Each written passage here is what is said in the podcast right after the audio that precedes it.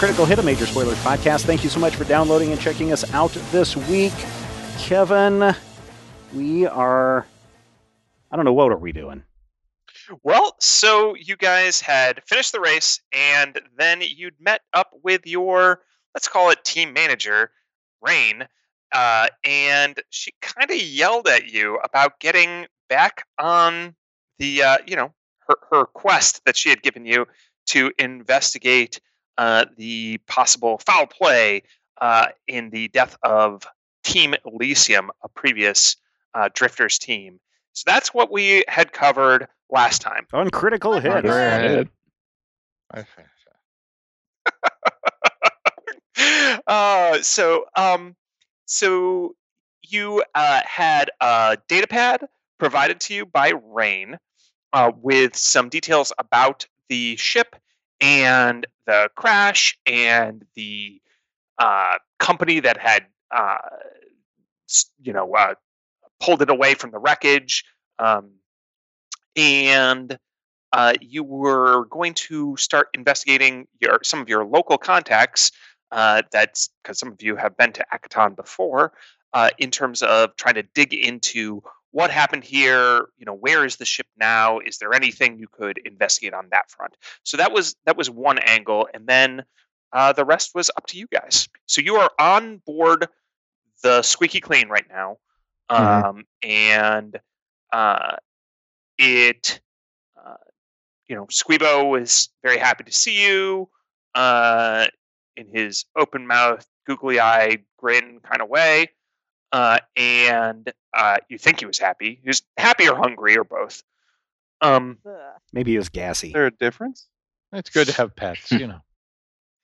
and uh, Grace uh, had, I think you had had a secure conversation. So um, Grace had to tap out of that one, uh, but she is still here and able to assist. Uh, and uh, that's where all six of you are. So, So- after resting some, we'll meet up again. Yes. So you guys want to rest aboard uh, the the squeaky clean and recover all of your stamina and spells and you know kind of officially level to level four. Yes, Recharge. Literally. Ah, nice. All right. good. Um, I will, once everybody's out, or at least moving around, I will um, ask Grace to ring up uh, Talos' parents. Uh, so it's just you, or no? It, you're waiting for everybody. Yeah, if, if people are around, then they can come over and, and take part in this. But I figure there's probably at least one or two crew members that probably don't necessarily want to be involved in this. I want my money. Yeah, so Bob is involved. Okay. Um, sure. So as you do that, you note on your little uh, comms link infosphere connections thing that you have a a message pending to you as well. Uh, I'll check that. Uh, it is from Big Three Thirteen, uh, the android that you know from back in the day. Great. Uh, Vanky, you also have a copy of the message, uh, and it's audio only. And he says, uh, "Hey, Hecubino and Vangy, uh, so I'm gonna need your help with something. Mind if I come by the Squeaky Clean today?" And he, there, there's a response re- requested on the message. Uh, well, that's a lot nicer than I expected from this person. If I ever heard from them again, Yeah.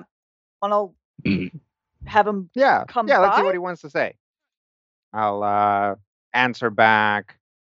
Uh, sure, come on by. Uh, and I'll say probably nowish. All right, cool. So, uh, do you still want to call Talos's parents? Yep. All right. Uh, who all is participating in the call? It's up to you whether you're awake and interested. Bob is. I'll be there. Sure, why not? Well, the I'll call- be around just in case anything goes down. Okay, we'll so all everybody. be there. That's cool. We're all there. All right. So you uh, connect to the um, you're pretty sure after glancing at this, like what the, the most people have like contact uh, information in your your comms links that are Mhm. straightforward. Um, this one looks so sketchy. It, it it does not look like a legitimate com signature, but it's the only thing that uh, Beth left after she hacked uh, the ship's communications previously. Um, Right, right. so you're going into We- some some dark infosphere zones. but you initiate the call with uh, with uh, Talos's parents, and after uh, just a moment, uh, Beth again answers with uh, she she is again uh, immersed in a giant gelatinous tank um, with uh, like it's like a cylindrical tank filled with like a pink goo, but you can still see the floating uh, contemplative that you identify as Beth, um, probably. Uh, and uh, then uh, in the background is another contemplative with uh, decorative eyeglasses, um, but running about in the the background, uh, manning a, a massive set of supercomputers that he seems to be constantly fiddling with, like Doctor Frankenstein. Hmm. Okay. Um, and she says, "Oh well, well, hello there, crew of the Squeaky Clean. Oh, it's mighty fine speaking with you all again. Hello. So Well, we what- uh, What uh, what is the nature of your call then? I saw the race. mhm. yeah, we wanted to uh talk to you about um where uh where we are at vis-a-vis Talos and keeping him safe. Oh, so I, I, I, I should thank you for, for getting him through that first first part of the race there. That uh, that is good. I, he he did was under some fire from from some of those other little uh, little vehicles. It's uh, really violent what you all do. Yeah, it's rough stuff. Well, you know, you made it all out okay, so that's that's a win in my book. Well, good. So then, what can I do for you? Uh, there is a ma- there is a matter of payment as far as uh, getting Talos through the race. Oh, oh, oh. Well, I was um I was considering the payment and I was thinking since y- he's still in the race though, right? Am I right? Mhm. So you haven't really secured our little boy's safety. Not not yet. We did secure his safety through the race. If you'd like to uh, negotiate for further races, we definitely. Uh, oh, would be no, willing no, to listen. no, no, no. I I meant through the whole race, through drifters, the whole thing.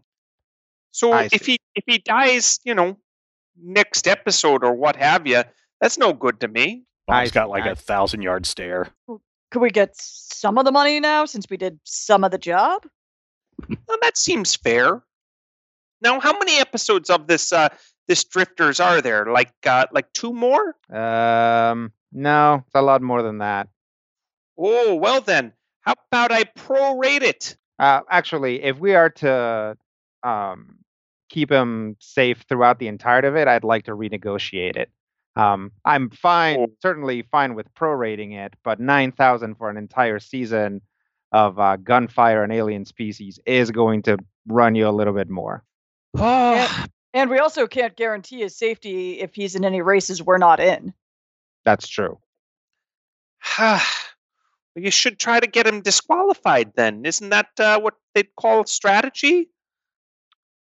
Uh, we could try to do that, but that in and of itself is a job, and we would need some amount of resources. Almost like I'm paying you to do that job, right?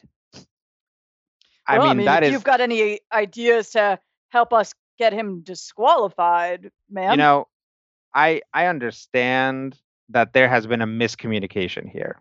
You were not aware of the nature of drifters, and we uh, made some assumptions going in. So, how about we start this over? What do you want? Well, I'd like you to honor our agreement that we had. Okay, I think that's which fair. what? What what in what in your lobes was our agreement? Oh, thank you. Sh- she kind of pets her giant lobes. hmm Um, so I was thinking our son doesn't die as a result of his obsession with this Drifters show. Okay. And we'll say that to put specific measurable goal associated with that, you only have to take care of him through the end of the season, because then he should be off the show. Okay. And if you get him off the show sooner, so much the better. Okay.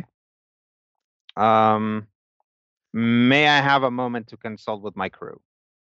Of course, of course. I'll mute the call. She just gets like a radical Team Lizard brain uh, screen. it's probably done in crayon because we haven't gotten around to hiring a graphic artist, a graphic designer. yeah. All Something right. that Vangie sketched out on a cocktail napkin. Oh yeah. It kind of looks right, like so- like Bengi's like looks like Trogdor basically. Yeah.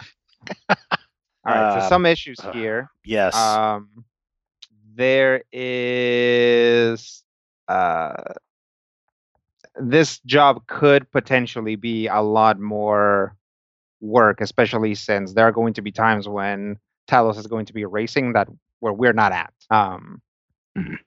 so I think we have basically two options. Option one, we bail, essentially saying, well, we got him through one race, so prorate us one race's worth of stuff, and you know, walk out of here with I don't know 500 credits, which is something.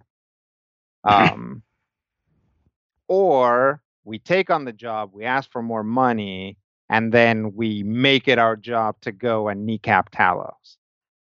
Y- You know, uh, metaphorically speaking.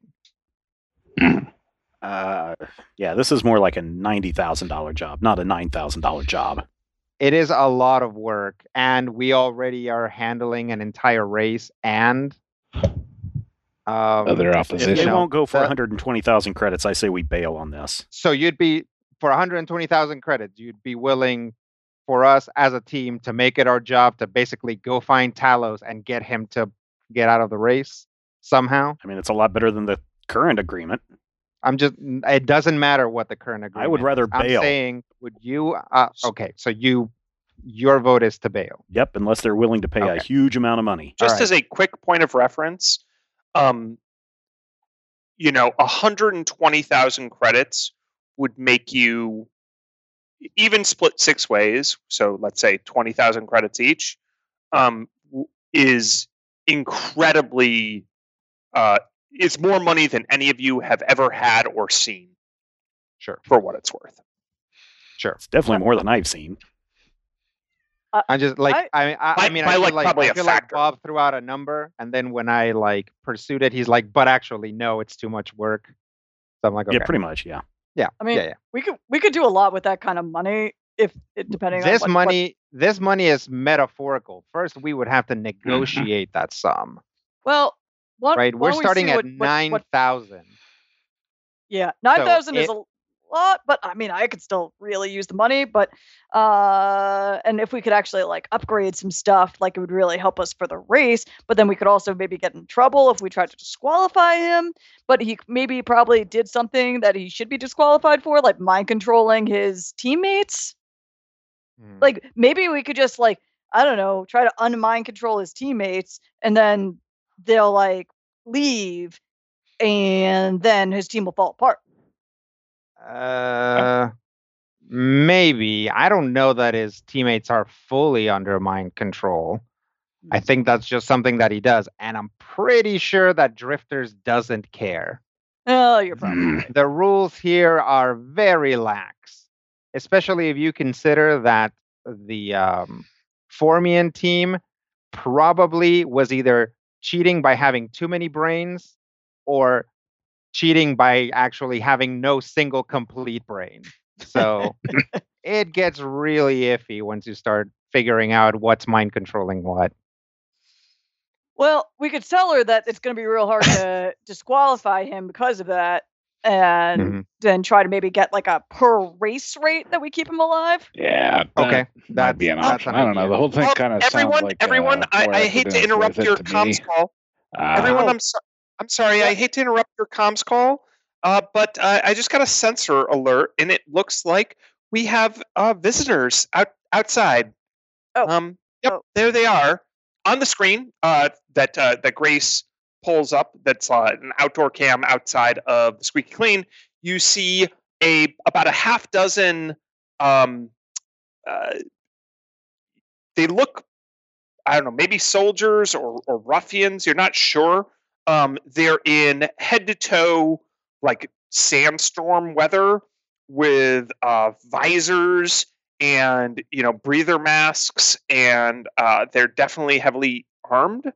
Uh, and then uh, you also see Big Three Thirteen, the android bouncer who had reached out to you just a moment ago, and he is you know a hulking, over seven foot tall uh, very burly android um, that you that you recognize uh, from your previous interactions with him, uh, and they seem to be outside the squeaky clean, uh, and uh, basically, you know, you hear the knock knock of somebody um, tapping metal against the uh, cargo bay door.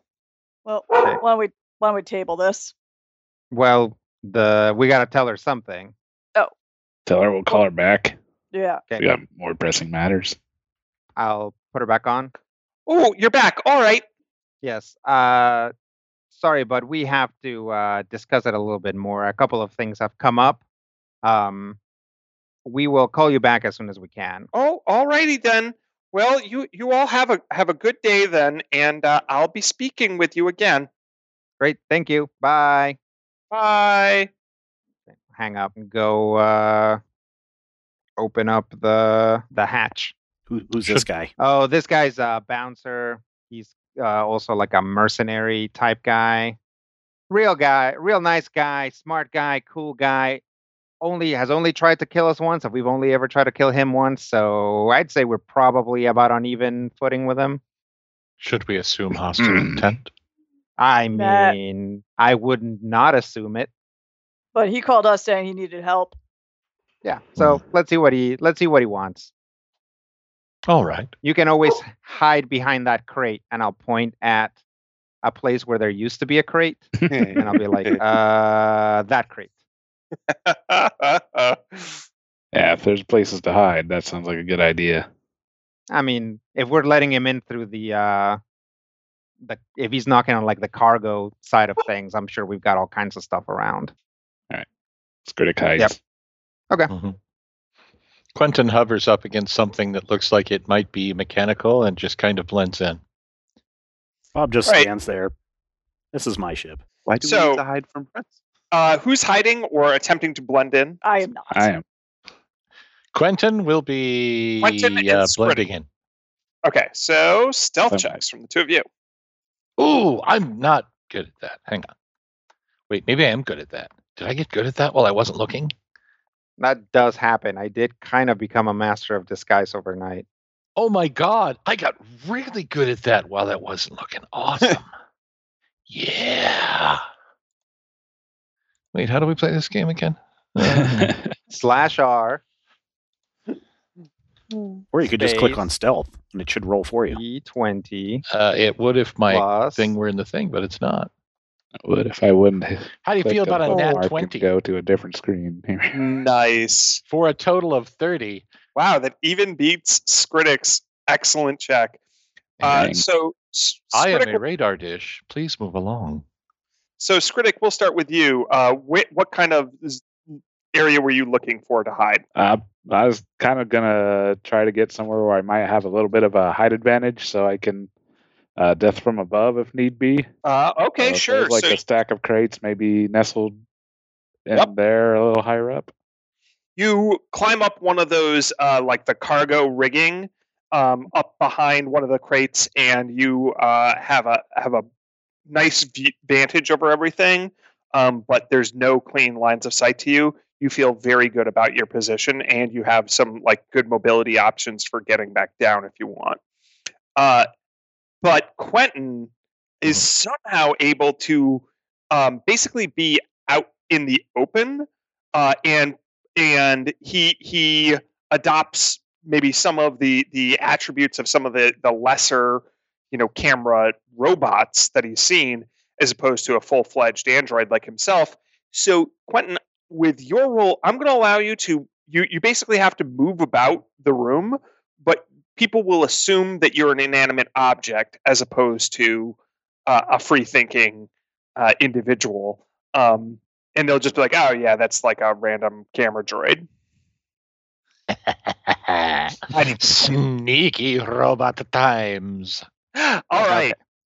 The other four of you uh, stand your ground. Yep. As the, Yeah, yeah. All right. The ones And who can play tough, play tough.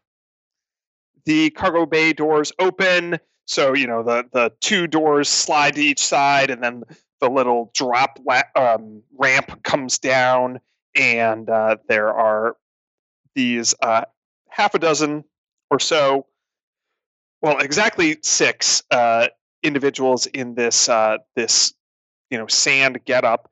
Um, they're all wearing bright red sashes, uh, like like belt like sashes.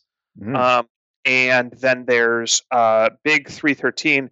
Big 313, like I said, seven feet tall, huge android, um, basically bursting at his flesh like seams of his synthetic skin. Uh, he has clearly made numerous uh, body modifications to himself, uh, mostly oriented towards increasing his bulk and strength.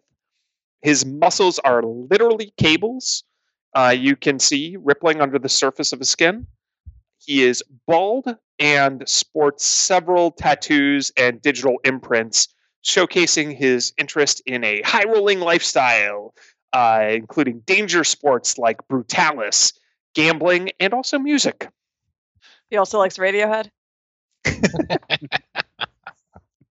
I mean, Fallout doesn't? droid. Better than the rest. Fallout Droid. That's a good one. Yeah. Inf- info head. My mechanical romance. Um. And uh, they start walking up the ramp. Yep. We'll we'll walk up so that they don't necessarily get all the way in. You know, at at a respectful distance. Sure. So uh, the the guys in the uh, the sandy um, uh, explorer outfits uh, with the visors and breather masks, you basically can't see any of their skin at all. Mhm. Um, but they're carrying some pretty heavy duty blasters. They're not pointing them at you, but Sure. they're you know two handed weapons, and uh, they've got like one of them has like some sort of uh, pole arm on his back, um, and uh, they're looking about. Uh, clearly, you know, at, at, at least Vangi, if not several of you, get a sense that these guys have seen uh, many a fight. I mean, assuming they don't immediately start blasting us, I'll. Nope, They're not up. even pointing their blasters at you. Yeah, yeah. So I'll uh I'll take point and be like, uh, "Hey, Big Three Thirteen, is that a new one?" And I'll point at, you know, like a sexy lady rolling dice. Oh, uh, hey, hey, Hecubino. Uh, yeah, yeah, I got this uh, last time I was at the uh, the casinos. I had a pretty good time, but uh, well, seems uh, seems my ways might have come back to bite me. So I got a I got a bit of a favor to ask. Okay.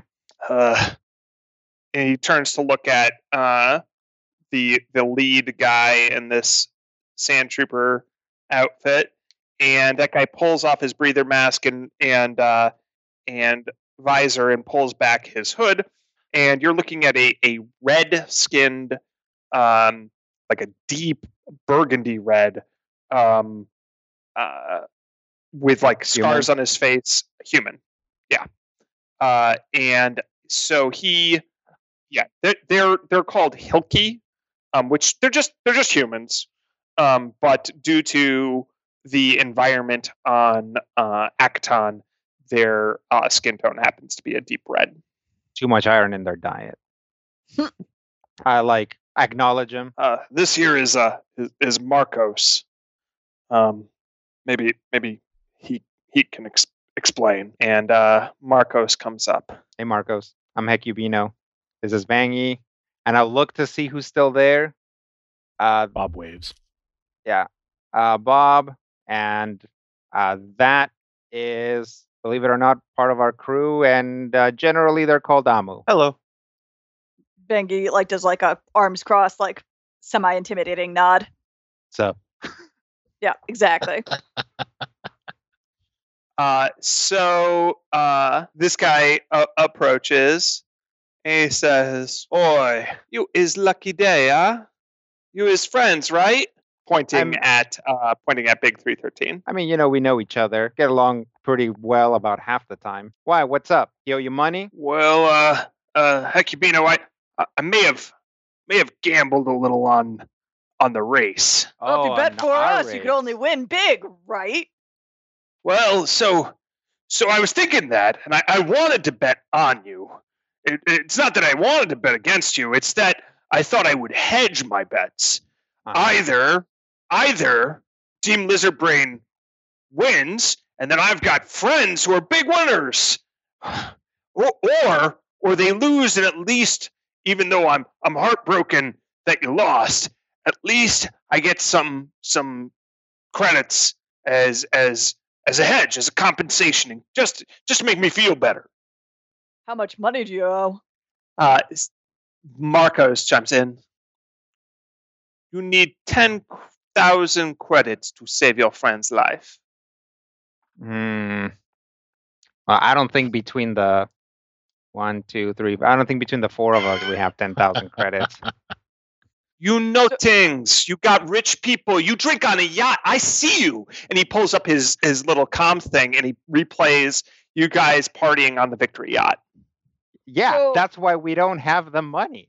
Yeah, they they they they cheated us out of the the money for that. So, uh, I I I s- we so there is there is a way we can maybe work this out. In that we've got someone who will pay us a bunch of money to do something, and you've got this problem, but I'm not sure that your skill set is very well equipped for dealing with the other problem. No, no, no. See, we have our own skill set.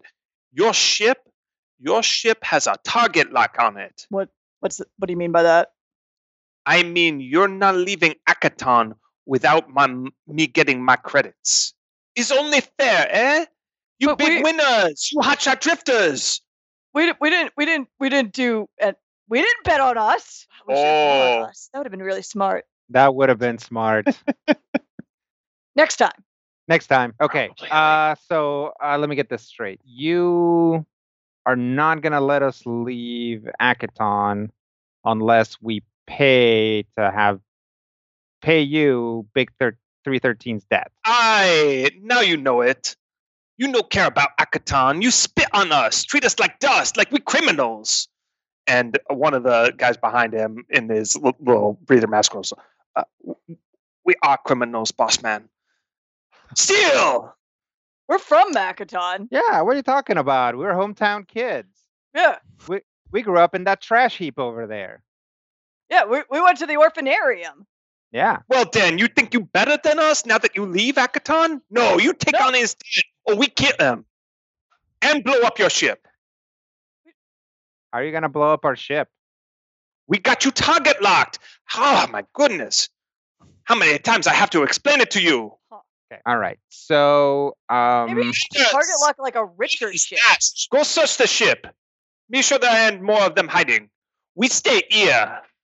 You go about, get us our credits.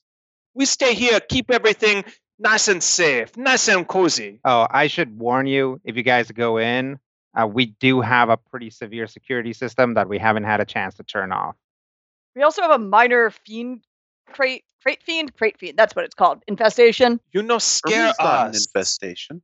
Uh. So this seems like it's just like a hostage situation. Like, why don't you just like target lock someone who has more money? You big hotshot drifter winners. I don't know anybody as rich as you. I mean, that's fair. That is fair. Um, well, uh, you are not going to get that much money from us. So, do you want to rethink your strategy, or are you just gonna send your guys into our ship? He owe us 10,000 credits. You settle up for five if you don't care whether he live or die. We let you go for five. Oh. Uh, and then uh, Big 313 says, Don't let him kill me, Vangie. I, I was going to learn bass guitar. There's there's there's a homeless Ysoki girl I've been taking care of. Think thinking of adopting her. Oh, that's that's that's pretty cute. That is cute, and I totally believe him. Um, okay. Uh, well, uh, I tell you Uh, what. If I had if I had access to the ship sensors, I'd try to figure out where the target lock is coming from. Um, but uh, otherwise, I will say that uh, we'll think about it. We'll see if we can get you the money. Well, we stay right here. We're the Red Belt Gang. Okay. Have you heard of the Red Belt Gang? Have I heard of the Red Belt Gang? Uh, make a culture check. Do have? I'm gonna say culture? Decu- Hecubino definitely hasn't. Nope. Oh, can I make uh, some sort of check to convey something to someone? Absolutely. I think what you want is a bluff check. Innuendo. Okay. Oh, actually, I think my character sheet's up to date. Activate Roll20 character sheet. 18. Uh, so, what are you trying to convey, and to whom? Uh, I'm trying to get Bob to use the ship's sensors to figure out if we are actually like if something is actually locked onto us because I kind of get a sense that these guys are bluffing. So, uh, Bob or anyone else uh, can make a sense motive check to try to pick up on what Hecubino is laying down. Sense motive. Ooh, this is pretty bad. Pass. I could try it. Yeah, no. Bob didn't pick up could- on that. Do much about it though. Let's see. Well, 24. Skritic. Bob is like- that would be helpful. Wow. Matthew, stop a it. random Another- camera droid suddenly walks by or hovers through oh man, Quentin just like, oh, you happen to want something maybe with an infosphere integration built into it to just seamlessly interface with the ship's computers, you say. Hmm, don't mind if I do. Uh, but Skritic, you also pick up on it for sure. So both uh, both Quentin and Skritic uh, understand what what Hecubino is trying to convey, and that his message was intended for his crewmates, uh, not not Marcos. Random camera droid floats over towards a console. Again, don't really think there's much I can do about it, but I'll uh, get into spring in position. Yeah. I mean, all you have to do is contact Grace. Beep beep burp beep burp burp. Um, Can okay, a can a random camera droid speak to Grace without uh, anyone here? you can certainly interact with Grace through a console. Grace is very capable of interacting through digital media or text interfaces, but you're a you're an android, so you guys can communicate very quickly through uh, through some sort of binary protocol. Random camera droid says zero zero one zero one zero zero one zero zero zero one one zero. And what does that convey? Grace, access ship sensors. Are we under any sort of target lock?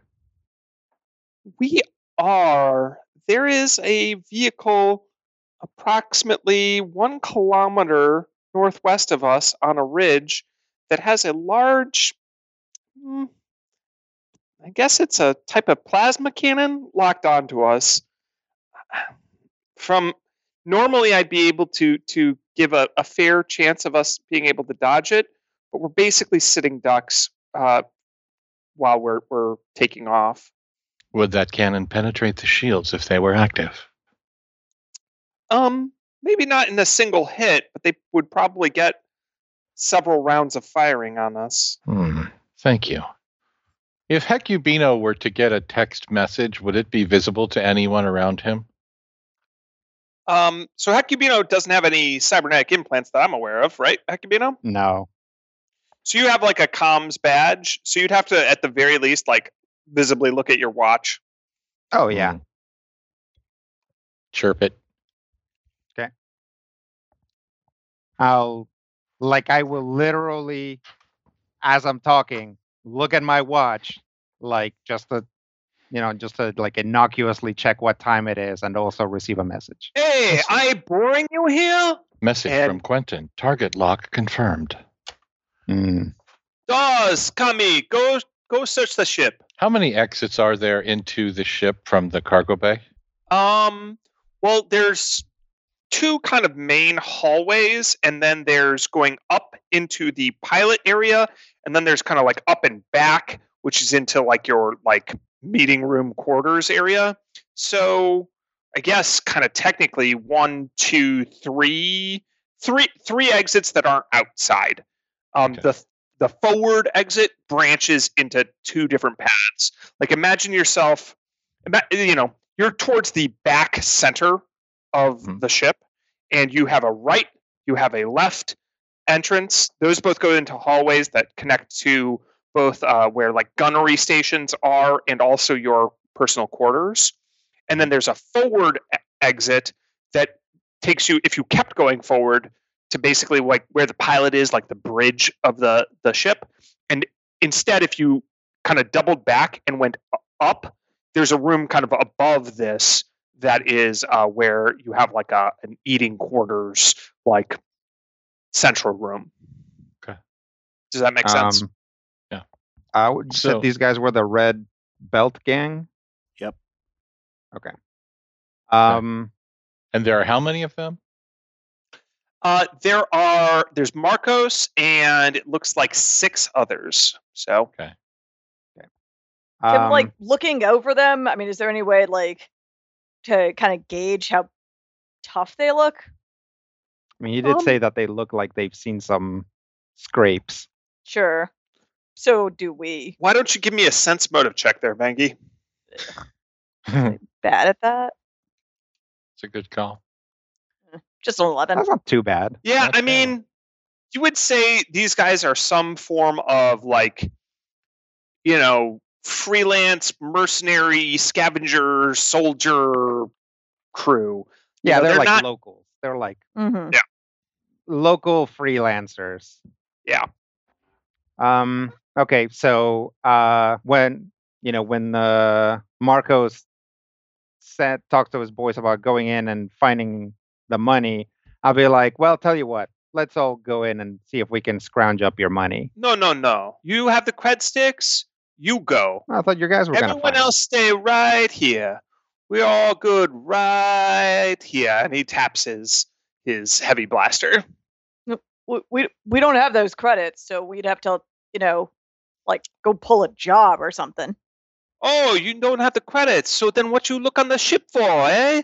You try to ambush us? No. What? We're gonna see if we can like get you one of those um uh weapons off of the buggy. Ah, sure, sure, sure.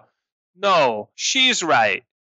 And he, he nods at uh at Vangi. Listen to your Vesk. Go out, do a job, make some credits. Okay. That might take a while. You just gonna hang Yeah. out over here? Oh, this is cozy, nice and cozy. We eat your food, we drink our drinks, we get real comfortable. Random camera droid floats to right over Hecubino's shoulder.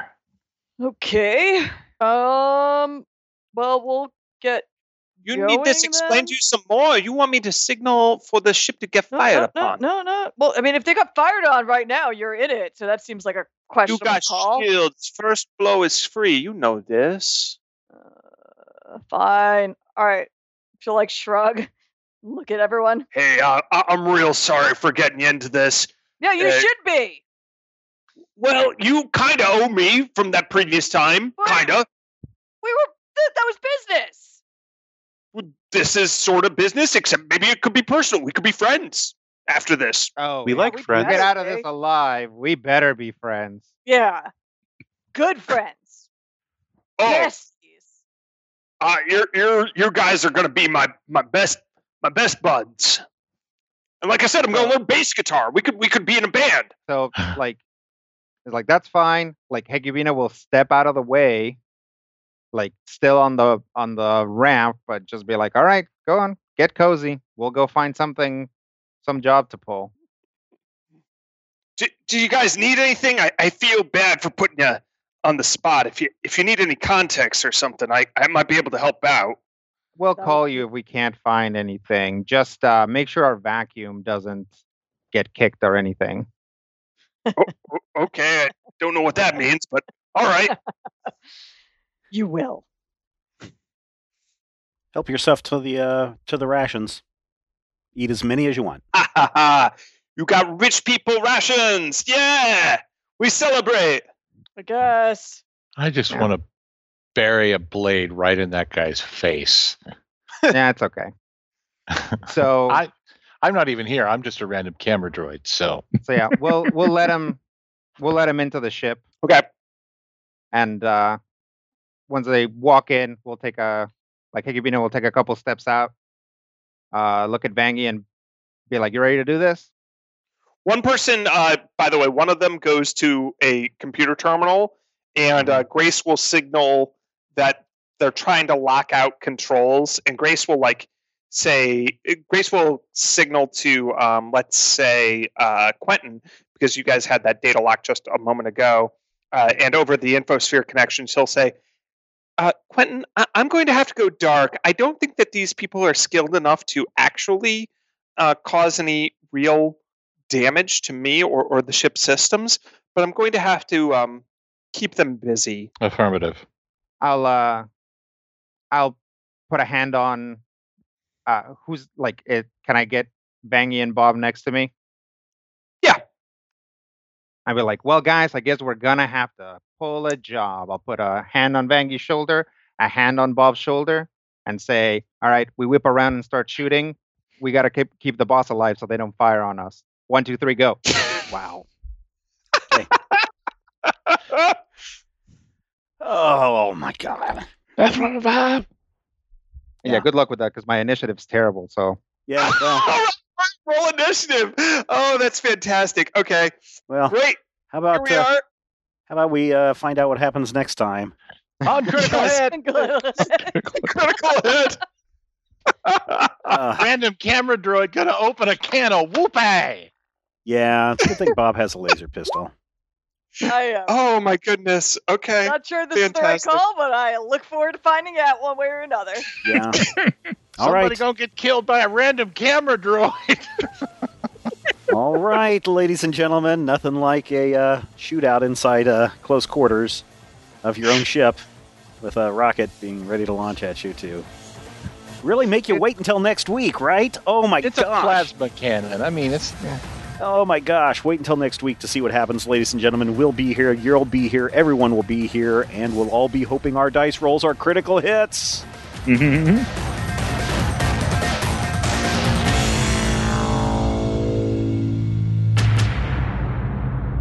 This podcast is copyright 2021 by Major Spoilers Entertainment, LLC.